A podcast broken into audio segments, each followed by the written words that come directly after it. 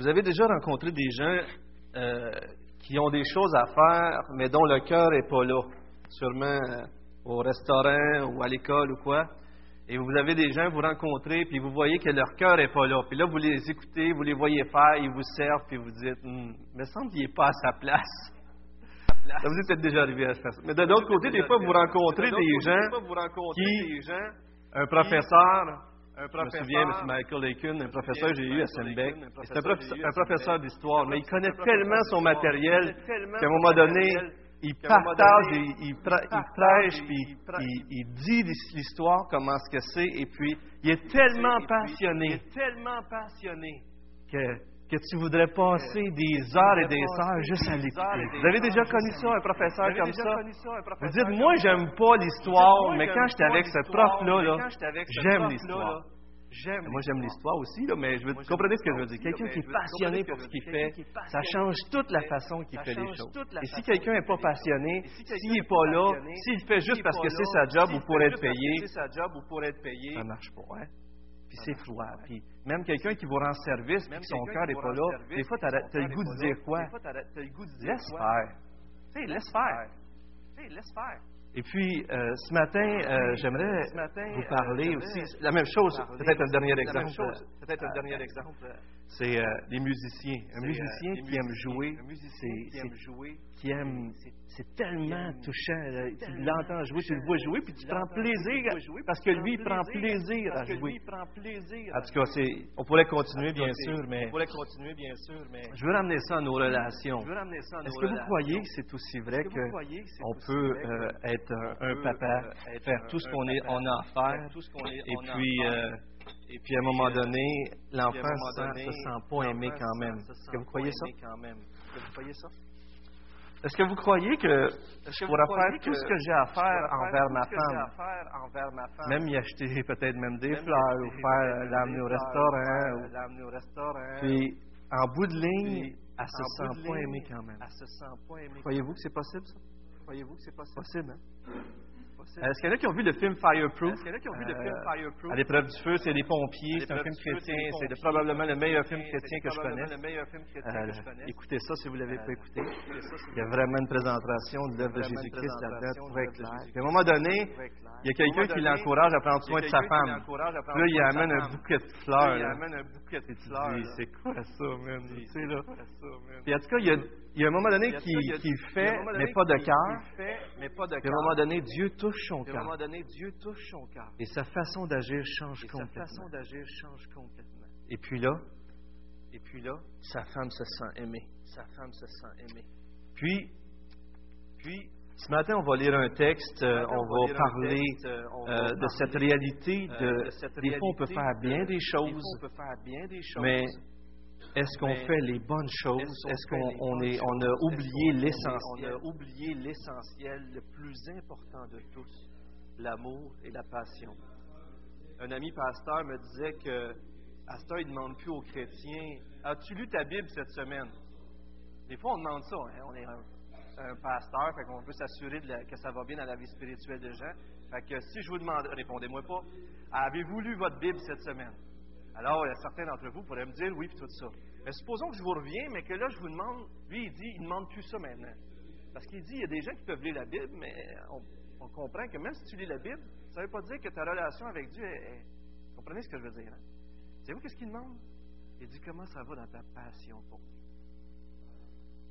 Pas pareil, hein? Comment vous allez à votre passion pour Dieu? Là, on comprend que lire la Bible, c'est pas juste euh, cocher, j'ai lu euh, 10 chapitres cette semaine ou un chapitre aujourd'hui. OK, j'ai fait de ma part, Seigneur, fais la tienne à cette heure. Mais on comprend que je lis la Bible pour rencontrer un Dieu vivant. Je lis la Bible pour avoir une relation, pour goûter à Dieu, pour entrer dans sa présence, puis pour être renouvelé dans mes forces pour la journée. Pas vrai? Pas pareil, hein? J'ai des filles, et puis euh, si on me dirait euh, un copain, un, un jeune homme qui fréquente ma fille, un jeune chrétien qui fréquente ma fille, qui me dit euh, J'aime ta fille, mais je ne veux pas mettre de gaz, je veux garder, je veux pas dépenser trop de gaz pour lui, tu sais, là, pour elle, je veux dire, excusez. Puis, euh, ou, je pourrais y acheter des cadeaux, mais je vais être économe. Puis, puis commence à vous sortir des affaires de même? Puis, ah, je, sais qu'on aurait pu se voir, mais on va sauter une semaine, tu sais. À un moment donné, je me dirais, pardon, il l'aime-tu vraiment? Hein, pas vrai? Vous diriez la même chose, vous autres aussi. Hein? Et euh, je vais vous donner, je vais vous parler aujourd'hui beaucoup de Francis Chan, qui a écrit le livre euh, Crazy Love. Il existe en français, il est en arrière. Mais je vous donne une citation euh, qu'il a écrite. Euh, regardez bien ça. Je vais vous donner quelques citations de lui ce matin pour ce lancement de ce 40 jours. Il dit Quand on est vraiment amoureux, on ne recule devant rien pour être avec la personne qu'on aime. On roule pendant des heures pour la rejoindre, même si c'est pour passer un court moment ensemble. Avez-vous déjà fait ça? Vous roulez des heures, vous passez 15 minutes, puis vous repartez. Vous avez déjà fait ça? On est prêt à discuter jusqu'à tard dans la nuit, marcher sous la pluie, ça ne nous dérange pas parce qu'on est, on trouve même ça romantique. On n'hésite pas à dépenser une petite fortune pour faire plaisir à celui ou celle dont on est fou. Quand on est séparé, on souffre, on est malheureux. Quand on est séparé de la personne qu'on aime, on souffre, on est malheureux. On cesse de penser à la personne. On saisit la moindre occasion pour la retrouver vous vous sentez séparé de Dieu, ça vous fait du mal. Est-ce que vous sentez qu'il vous manque quelque chose d'essentiel? Et vous allez faire tout ce que vous avez à faire jusqu'à temps que vous l'ayez retrouvé.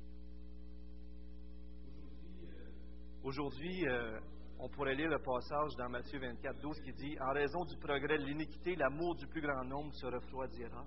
Et des fois, on pourrait se demander au Québec, dans toute cette abondance qu'on a, on pourrait se dire Coudon, on dirait, est-ce que notre amour se refroidit pour le Seigneur?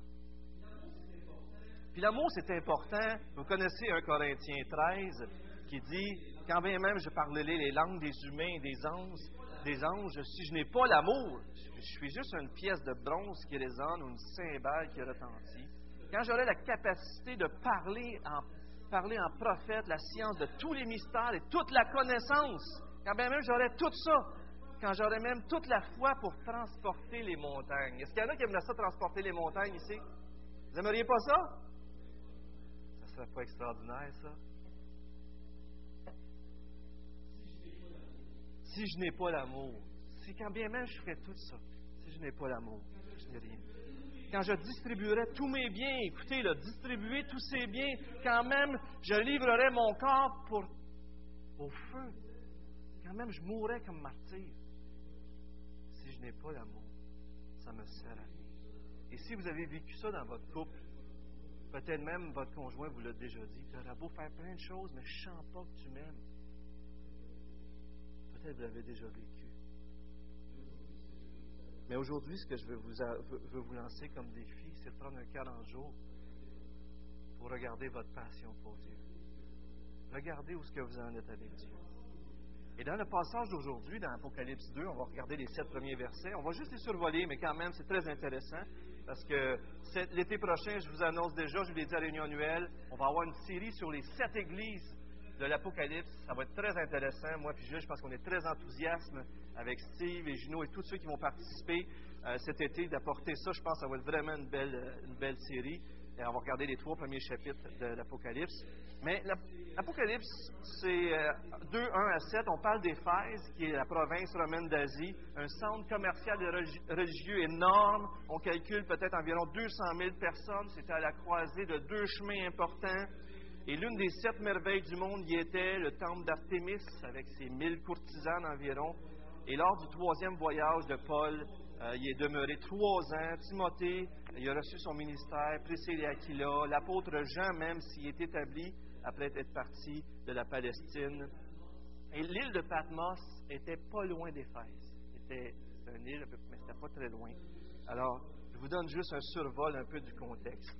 Mais regardez ce que Jésus dit à l'ange de l'église d'Éphèse. Et je n'entrerai pas dans tous les détails aujourd'hui, ce n'est pas mon but. Mon but, c'est de retirer euh, euh, un peu, de voir le reproche de, de, ce que Jésus dit, mais en même temps, regardez le contexte du reproche. Regardons les sept premiers versets d'Apocalypse 2. Alors, dans Apocalypse 2, on lit Écrit à l'ange de l'église d'Éphèse Voici ce que dit celui qui, qui, tient les sept étoiles dans sa main celui qui marche au milieu des sept chandeliers. Je connais tes œuvres, ton travail et ta persévérance. Je le sais, tu ne peux supporter les méchants. Tu as éprouvé ceux qui se disent apôtres. Ils ne le sont pas. Et tu, as, tu les as trouvés menteurs. Tu as de la persévérance. Tu as souffert à cause de mon nom et tu ne t'es pas lassé. On arrêterait ça là, là. Ce sont des héros. Pas vrai? On lit ça et tu dis, aïe, c'est des chrétiens extraordinaires. Et là, on arrive au verset 4. Mais j'ai contre toi que tu as abandonné ton premier amour. Souviens-toi donc d'où tu es tombé. Repends-toi et pratique tes premières œuvres. Sinon, je viendrai à toi. Excusez. J'écarterai ton chandelier de sa place, à moins que tu ne te repens. Cependant, tu as ceci pour toi.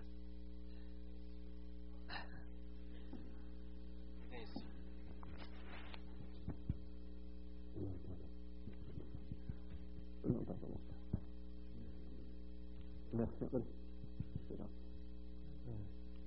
うん。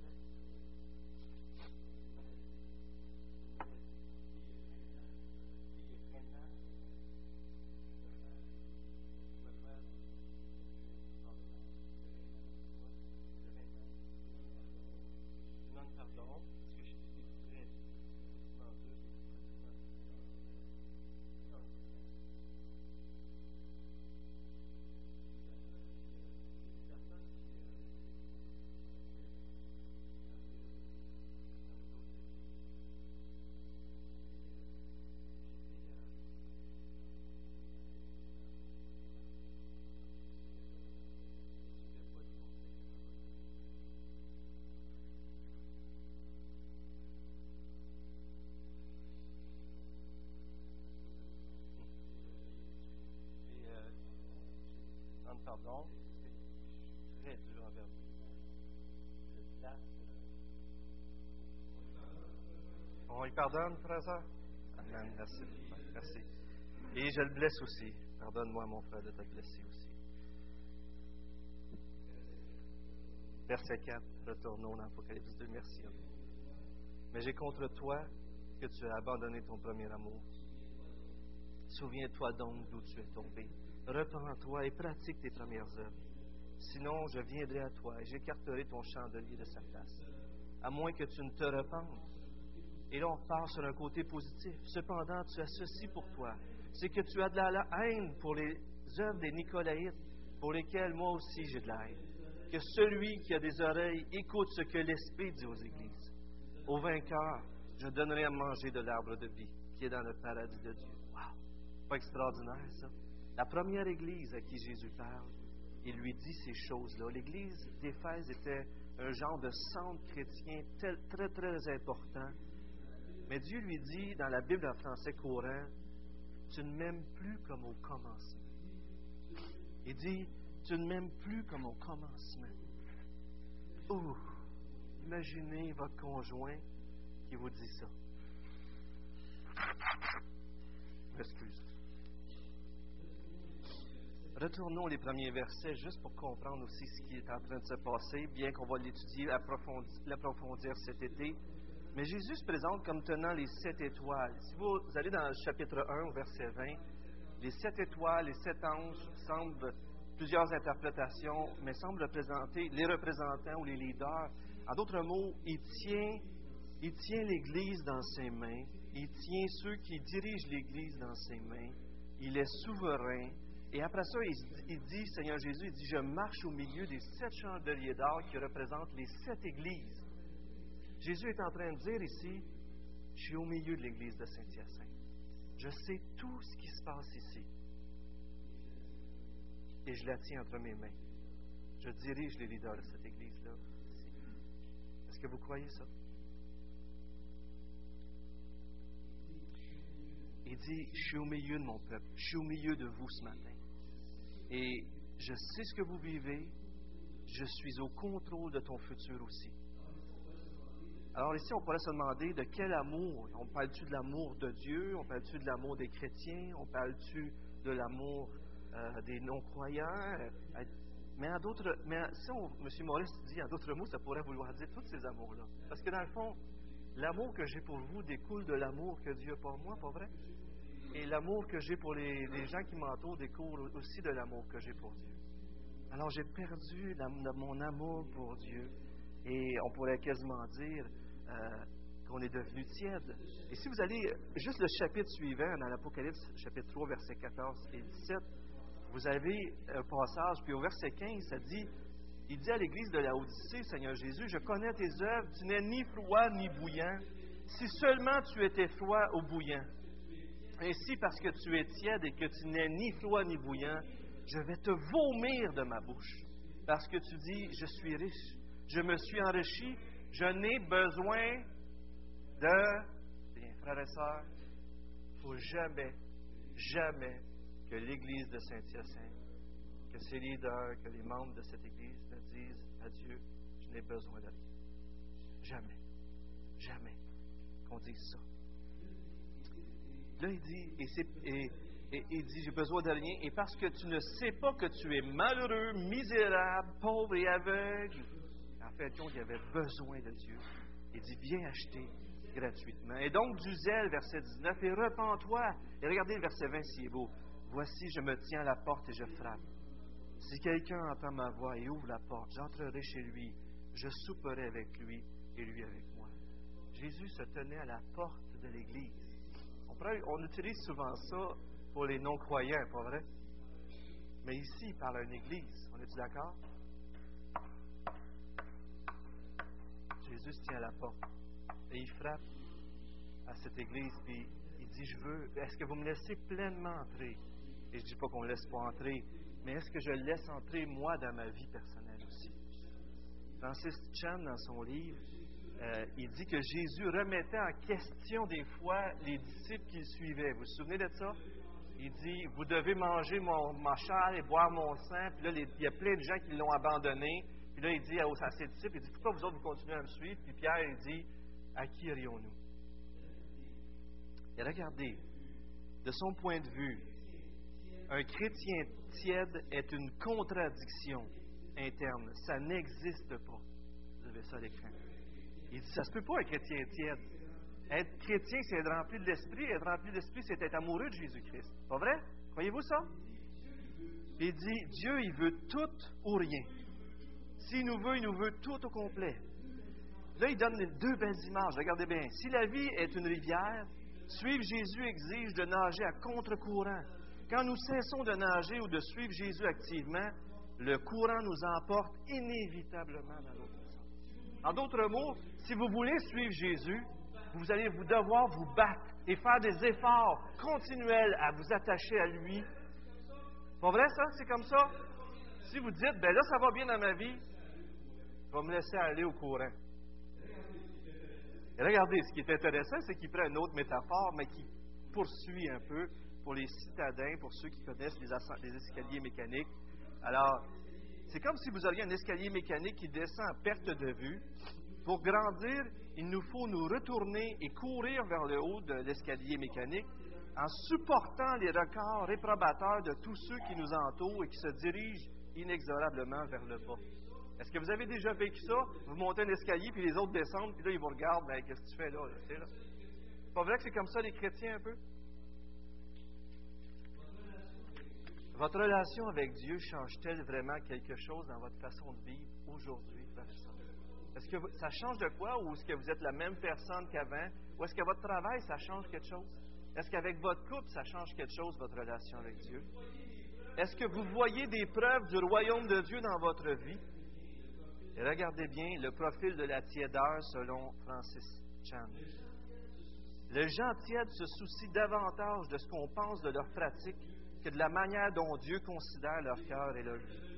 Les gens tièdes ne veulent pas vraiment être sauvés de leur péché, ils souhaitent uniquement échapper au châtiment associé à leur péché. Les gens tièdes sont touchés par les témoignages de ceux qui entreprennent des choses radicales pour le Christ, mais eux-mêmes n'agissent pas. Les gens tièdes partagent rarement leur foi avec leurs voisins, collègues ou amis. Ils ne veulent pas être rejetés ni mettre les autres mal à l'aise en abordant des sujets aussi personnels que la religion. Les gens tièdes disent qu'ils aiment Jésus et il fait bien partie de leur vie, mais en partie seulement. Ils lui accordent une fraction de leur temps, de leur argent et de leur pensée, sans toutefois le laisser prendre le contrôle de leur existence. Les gens tièdes pensent beaucoup plus à leur vie sur la terre qu'à leur vie, leur éternité au ciel. Les gens tièdes se contentent du minimum, d'être assez bons sans, sans avoir trop d'efforts à fournir. Ils demandent jusqu'où je peux aller pour ne pas pécher. Là, je pêche-tu, là? Si vous venez me voir, vous me posez cette question-là. Posez-moi pas cette question-là. Là, je pêche-tu, je pêche-tu, tu sais? C'est-tu cette question-là? Chérie, là, euh, là, là, je te suis-tu infidèle, là, chérie? Je suis infidèle à toi, ma chérie, quand je, regarde une femme trop de même. Comprenez-vous que ça n'a pas de sens de penser de même un peu? Mais des fois, on n'est pas comme ça un peu. Plutôt de dire jusqu'à où puis-je aller avant de, plutôt que de dire comment puis-je rester pur en tant que temple du Saint-Esprit? Il y a un texte dans Ésaïe qui dit, euh, vous le connaissez, je vous le relis, ce matin je vais vous lire plusieurs textes. Ainsi, quand ce peuple s'approche de moi, il me glorifie de la bouche et des lèvres, mais son cœur est éloigné de moi. Et la crainte qu'il a de moi n'est qu'un commandement de tradition humaine. Parce qu'on ne veut pas être, frères et sœurs, comme Église, comme chrétien, si on ne veut pas être une religion. Et euh, je voudrais surtout pas que des gens viennent ici qui disent Ah, ça, c'est une autre religion, ils font des principes. Des fois, il y a des gens du cégep qui m'appellent, c'est arrivé au moins deux reprises. Une fois avec Gilles, puis euh, ils veulent venir nous interviewer pour savoir c'est quoi pour être dans notre religion, il faut faire. Tu là, on leur présente l'Évangile. Puis, mais voyez-vous que les religions, c'est des traditions d'être humain. Le christianisme, le vrai, c'est une relation avec Dieu, une relation vivante. Je vous cite Watchman Nee euh, dans un 40 jours de Daniel Anderson qui avait cité. Je pense que vous l'avez à l'écran. Regardez bien ça. The Normal Life, la vie chrétienne normale, affirmait que la plupart d'entre nous vivons une vie chrétienne tellement en dessous de la normale que lorsque quelqu'un vit une vie chrétienne normale, nous pensons qu'il est. Voulez-vous qu'on la relise ensemble? La plupart d'entre nous vivons une vie chrétienne tellement en dessous de la normale que lorsque quelqu'un vit une vie chrétienne normale, nous pensons qu'il est anormal. Vous savez, les frères, moi, je, suis pasteur. Des fois, il dit Ah, c'est le fun, toi, tu lis la parole, tu fais plein de choses. Puis, puis des fois, moi, je me dis Même, je fais juste, je fais juste ce que j'ai à faire. En d'autres mots, ce que je veux dire, c'est que ça pourrait être encore peut-être mieux. Comprenez-vous? Ça pourrait être pire. J'aime le Seigneur, mais ce que je veux dire, c'est que des fois, on dirait, on a tendance à baisser les standards pour les chrétiens, alors que Dieu, lui, les standards qu'il nous met sont tellement grandioses et qu'on. Et en même temps, je veux juste faire attention encore ce matin, très, très important. Je ne veux pas que vous pensiez que je suis en train de dire que, que moi, je suis arrivé, tout ça, vous savez que je ne suis pas là. Je ne suis pas arrivé, je ne me pense pas parfait. Puis, j'ai du chemin à faire encore. Vis des belles choses extraordinaires avec Dieu. Vous pouvez en parler à ma femme ou à mes enfants. Vous allez savoir la vérité juste. Mais, euh, ou les anciens. Mais, euh, mais ce que je veux dire ce matin, c'est que si vous croyez que vous n'arrivez pas, bienvenue. On est tous là. Et à la fin de mon message ce matin, à la fin de la Sainte Sainte, ce que je veux être sûr qu'on ressorte d'ici, c'est pas faisons-en plus pour Dieu, mais rouvrons plus la porte à Dieu pour qu'il en fasse plus en nous. Repentons-nous ce que Dieu dit, il le dit deux fois dans l'Apocalypse, repentez-vous, repentez-vous. Il leur dit pas faites-en plus, faites-en plus. Il dit repentez-vous, reviens à ton premier amour. Dans un article, je reçois des articles de Church Plant, des, des, implantations d'églises, et c'est vraiment bon ces articles-là, c'est en anglais malheureusement. mais ils ont pris la série des béatitudes et il dit pourquoi euh, qu'on perd notre appétit pour la justice en tant que chrétien. Une personne peut perdre son appétit parce qu'elle est malade. Spirituellement, on devient malade à cause du péché. Et lorsqu'on devient malade à cause du péché, on désire moins la justice. Est-ce qu'il y a un péché dans notre vie qui devrait être réglé? Une autre raison, on peut, c'est parce qu'on mange, lorsqu'on n'a plus faim, des bonnes choses, c'est parce qu'on mange la, on mange la malbouffe, des mauvaises choses. Des fois, on mange des plein de cochonneries, fait que là, on n'a plus le goût de manger des bonnes choses. Est-ce qu'on remplit notre vie de plein de cochonneries, mais qu'il n'y a plus de place pour les choses de Dieu? Une autre raison, c'est que peut-être que vous ne faites pas assez d'exercice spirituel. L'exercice spirituel suscite la faim, pas vrai? L'obéissance stimule notre appétit pour Dieu. Et c'est lorsqu'on obéit, lorsqu'on fait sa volonté qu'on se rend compte qu'on a tellement besoin de lui. On a besoin qu'il vienne. Une dernière suggestion, il dit peut-être que vous n'avez pas faim et soif de la justice parce que vous n'avez jamais vraiment goûté comment Dieu est bon. Et c'est la première étape. Si vous réalisez ce matin que vous n'avez pas connu Jésus-Christ, la première chose, c'est de l'inviter dans votre vie. Donald S. Whitney dit que le jeûne, et c'est ce qu'on vous propose, un 40 jours de jeûne, mais partez pas en peur, c'est pas nécessairement 40 jours sans manger. Êtes-vous content? Mais le jeûne, c'est s'abstenir volontairement de la nourriture ou de quelque chose d'autre pour des buts spirituels centrés sur Dieu et non centrés sur nous. Et dans les prochains, prochaines semaines, nous voulons prendre du temps pour poser des gestes concrets pour s'approcher de Dieu. Par exemple, qu'est-ce qui m'aidera à me rapprocher de Dieu pendant les, prochaines semaines? Vous savez, jusqu'à Pâques, à partir de dimanche prochain jusqu'à Pâques, il y a à peu près 40 jours, 42 jours, mettons, là. Et, cette semaine, on lance l'idée. Vous voyez, ranimons notre passion derrière. Vous avez eu le petit euh, feuillet ici? S'il y en a qui ne l'ont pas, il y en a-t-il qui ne l'ont pas? Est-ce que, Lionel, tu veux aller sur mon bureau, puis aller en chercher, puis avec un autre placeur peut-être? Attendez, Lionel va revenir. Merci, Yann. Et on va vous distribuer ça. Et l'idée, c'est de dire aussi, mettons à la négative, est-ce qu'il y a quelque chose que ce serait bon que je me prive? La télévision prend trop de place dans ma vie. L'Internet, Peut-être c'est les desserts. Peut-être c'est le café. Oh non, coupez le café. Peut-être c'est d'autres choses. C'est vous qui le savez devant Dieu. Qu'est-ce qui, qui est un obstacle dans votre relation avec Dieu? Levez juste votre main, ceux qui n'ont pas eu le petit feuillet. Merci beaucoup, euh, les gars. Ah, ben, il y en avait beaucoup en fin de compte. Merci beaucoup, merci beaucoup. C'est important que vous l'ayez. Parce que je ne vous demande pas de vous engager ce matin. Je vous demande d'y réfléchir cette semaine, de prier. Et la semaine prochaine, on débute en Église pour chercher la face de Dieu. Est-ce que je travaille trop? Est-ce que, est que je, je, joue trop? Est-ce qu'il y a quelque chose qui a pris trop de place dans ma vie? Puis j'ai toujours des bonnes excuses pour ne pas prendre du temps avec Dieu mais j'ai jamais d'excuses quand il s'agit de faire telle, telle chose dans ma vie. Comprenez-vous ce que je veux dire? Et puis, euh, en fin de compte, l'idée, comme je vous dis, c'est pas de chercher d'être aimé par Dieu ou d'être accepté par Dieu.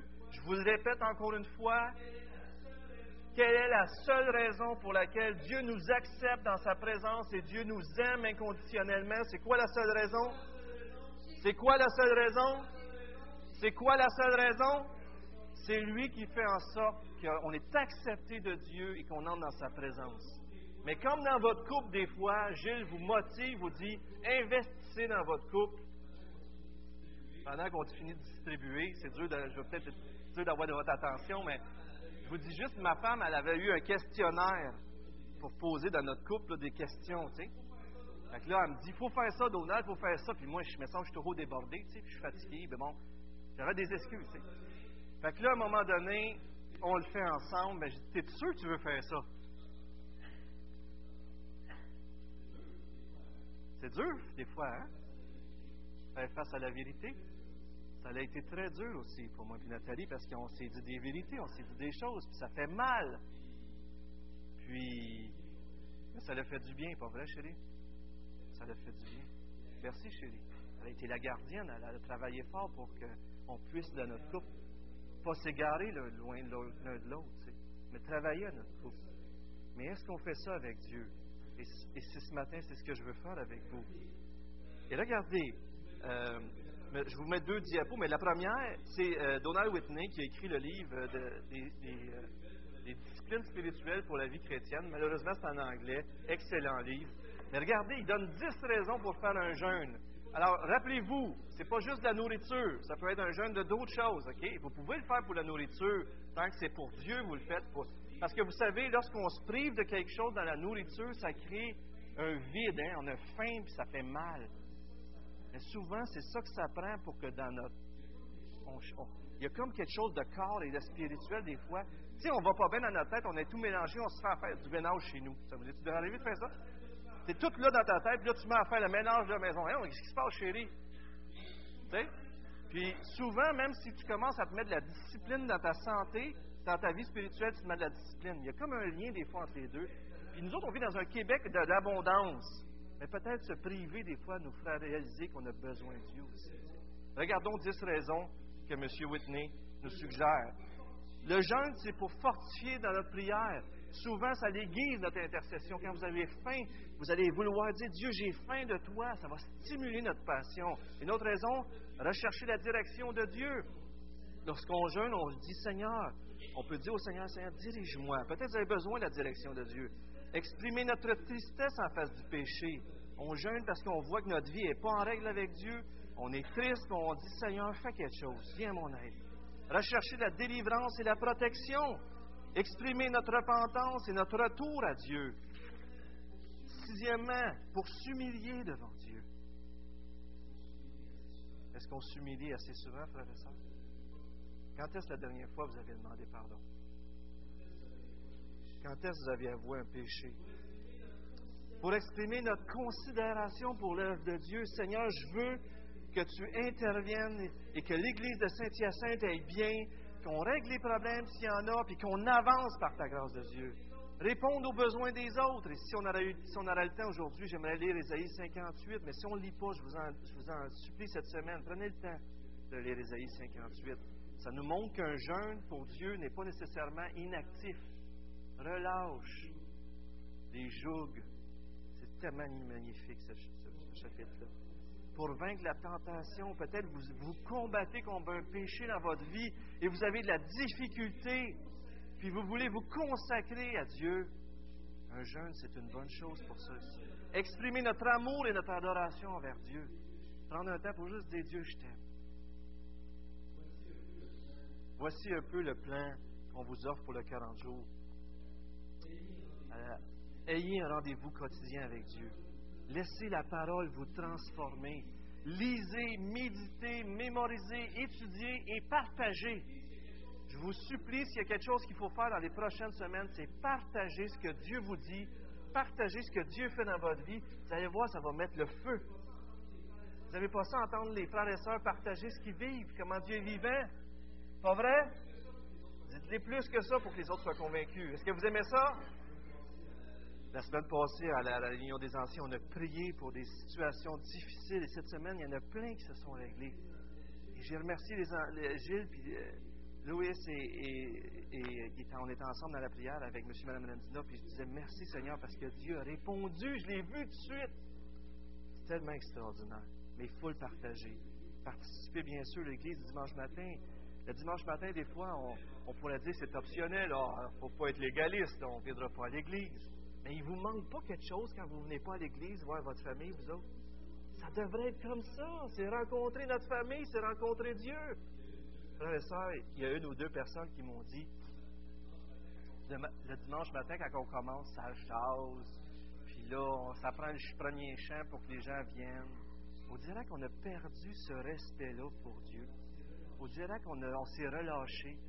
Est-ce est-ce qu'on n'aurait pas à cœur pour ceux qui se préparent le dimanche matin, qui viennent ici lire, de dire que ben, dans l'assemblée, avant 10 heures, avant, 5 minutes avant le culte, on fait silence, ou on veut, on veut jaser, on va rester là-bas. On faisait, on n'a pas déjà fait ça, des choses comme ça? Ce serait pas bon de faire ça?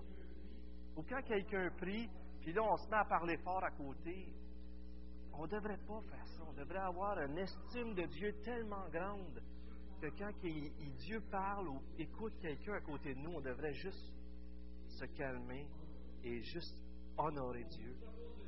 on vous propose de lire des livres. Le livre le plus important, incomparable, c'est la Bible.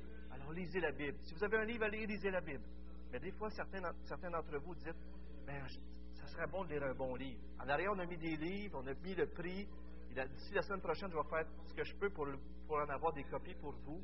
Et même euh, celui de Francis Chan, il était à 24 pièces, 23, 24 pièces. Mais si on achète plus que 12, on est là à vers 15, 16 dollars. Mettez votre nom. Mais on vous met des livres à l'écran, vous les voyez peut-être pas bien. Mais peu importe le livre, le livre, c'est juste un outil, là, OK? C'est juste un outil. Mais si vous avez besoin d'être ça pour renouveler votre passion pour Dieu, une vie centrée sur la croix, retrouver la centralité de la croix, l'humilité, peut-être vous dites, je suis orgueilleux. Frère je suis orgueilleux une confession. Hein. Des fois, je vois mes, enfants aller, là, je me dis, les enfants, c'est souvent une loupe de ce qu'on est. Hein? Je me dis, man, j'ai pas communiqué comme il faut. Là. Des fois, je voudrais, c'est ceux qui sont en croissance. L'humilité, c'est un excellent livre. Euh, un livre qui m'a été recommandé fortement, Demeurer en Christ, il paraît que c'est un livre qui nous libère de du légalisme, de tout cela, puis il nous fait goûter à la grâce. Un homme, un homme connu aussi et le livre de ce matin que je vous cite si souvent. Partagez l'œuvre de Dieu dans votre vie. Priez, priez, priez pour vous et pour vos leaders. Priez pour nous, frères et sœurs.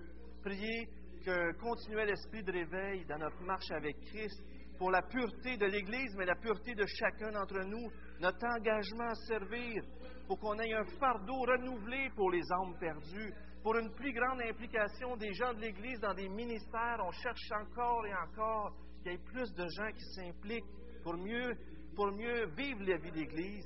Priez pour la direction de Dieu, pour la vision future de l'Église. Qu'est-ce que Dieu veut pour nous? Priez pour que les leaders voient sa volonté.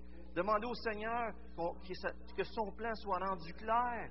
Priez pour de la sagesse face aux défis. Priez pour nous. Priez pour nous. Priez pour l'Église. L'idée, ce n'est pas de redoubler d'efforts, comme je l'ai dit, c'est vraiment de, se recentrer sur Dieu puis de laisser prendre contrôle de notre vie. Et si vous commencez à vous focaliser sur Dieu, si vous focalisez sur Dieu, les autres choses alentour perdent l'importance. Avez-vous remarqué? Quand vous êtes en amour, là, vous direz que tu oublies tout le reste. Pas vrai? Puis tout, même les problèmes sont moins graves parce que dans le fond, tu es en amour. C'est pas comme ça l'amour. C'est tellement grand l'amour. Vous savez, je l'ai déjà dit, mais des fois, quelqu'un me dirait ben, quand un couple euh, il s'aime plus, il faut qu'ils apprennent à vivre ensemble. Moi, je suis là, j'ai de la misère avec cette façon de penser-là un petit peu, parce que je comprends l'idée qu'il faut apprendre des fois que ça ne marche pas toujours comme on veut. Mais moi, j'aime bien mieux l'idée de dire si tu n'es plus en amour, retombe en amour. Pas vrai? Retombe en amour, choisis d'aimer, investis dans ton couple, investis dans ton couple spirituel. Investis dans ton époux, Jésus-Christ. Investis. Je vous montre Ésaïe 26, 12 à 13, qui nous rappelle que s'il y a quelque chose qui va arriver, frères et sœurs, dans notre Église, ça va être seulement si Dieu le veut. Éternel, tu mets en nous la paix, car tout ce que nous faisons, c'est toi qui l'accomplis pour nous. Éternel, notre Dieu, d'autres seigneurs que toi ont dominé sur nous. C'est pas vrai, ça? Ils veulent-tu encore dominer sur nous? La popularité, la gloire, la richesse, la crainte, l'amertume. Il y a plein de choses qui veulent dominer sur nous. Mais regardez la suite. Mais c'est grâce à toi seul que nous invoquons ton nom. Aujourd'hui, frères et sœurs, on pourra faire tout ce qu'il faut pour, pour, avoir une vie spirituelle meilleure. Mais savez-vous qu'est-ce qu'on a besoin? De revenir à Jésus-Christ. Regardez ce que Tim Keller a dit. Vous savez que c'est un homme que j'apprécie beaucoup. Aucun être humain ne peut produire un réveil, un renouveau spirituel. C'est une œuvre de Dieu. Certains ont dit que chercher le réveil, c'est comme construire un hôtel pour Dieu. Nous construisons l'hôtel et y disposons le sacrifice, mais Dieu doit y faire descendre le feu du ciel. Mais il y a quand même un élément humain, dit-il, un réveil. C'est la gloire de Dieu venant du ciel au milieu de son peuple comme c'est arrivé dans son tabernacle dans l'Ancien Testament et dans ses disciples dans Acte 4, quand le Saint-Esprit est venu. Il s'est passé des choses extraordinaires. Et ça va se manifester comment? Il va y avoir le dimanche matin dans nos vies une adoration vivante de Dieu. Vous allez, entendre quelqu'un prier. Là. Avez-vous déjà entendu quelqu'un prier là, et vous avez l'impression que vous êtes dans la présence de Dieu? Avez-vous déjà fait, entendu ça? Louer Dieu, là, puis on est dans la train de célébrer le dimanche matin, là, puis là, on est transporté. Dans votre pamphlet, je lis sur le diapo, mais dans votre petit feuillet, vous avez des choses que vous pouvez faire. Mais regardez à, l'intérieur, Amélie qui m'a qui m'a énormément aidé avec toutes ces choses-là. À l'intérieur, ici en haut, euh, euh, vous avez une prière. Vous avez une prière que vous pouvez faire. Regardez cette prière. Et peut-être lisons-la ensemble juste avant la Sainte Sainte. Regardez cette belle prière. Jésus, j'ai besoin de m'abandonner. Je n'ai pas assez de force pour t'aimer et marcher avec toi par moi-même. Je n'y arrive pas et j'ai besoin de toi. J'ai besoin de toi profondément et désespérément. Je sais que tu en vaux la peine, que tu es préférable à tout ce que je peux trouver dans cette vie. Je veux avoir soif de toi. Sois tout pour moi. Prends possession de tout mon être. Sois tout en moi. Que ta volonté soit faite en moi. Je crois qu'on a un chant. On avait-tu un chant, Jean-François? Oups. On continue. Et on va prendre la Sainte-Sainte. Et je voulais vous donner l'occasion de parler. Il nous reste quand même une vingtaine de minutes. Et ce matin, réagir à ce qu'on ce qu'on vient de partager ensemble. J'aimerais ça, peut-être certains disent euh, Qu'est-ce que vous croyez? Est-ce que vous croyez qu'on est arrivé? Si vous reprenez Apocalypse 2, puis vous regardez les textes, vous dites Je connais tes œuvres, ton travail, ta persévérance. C'était des gens qui persévéraient. C'était des gens qui reprenaient les méchants. C'était des gens qui vivaient des épreuves puis qui continuaient. Et, c'était incroyable. Tu regardes la liste, mais Dieu leur dit quand même Tu as perdu ton premier amour. Alors, allons-y avec un chant. Je vous invite à vous lever. Pensez à toutes ces choses-là. On va prendre la Sainte Seine ensemble. Et peut-être vous auriez un partage à faire durant qu'on va faire la distribution. Et on va continuer.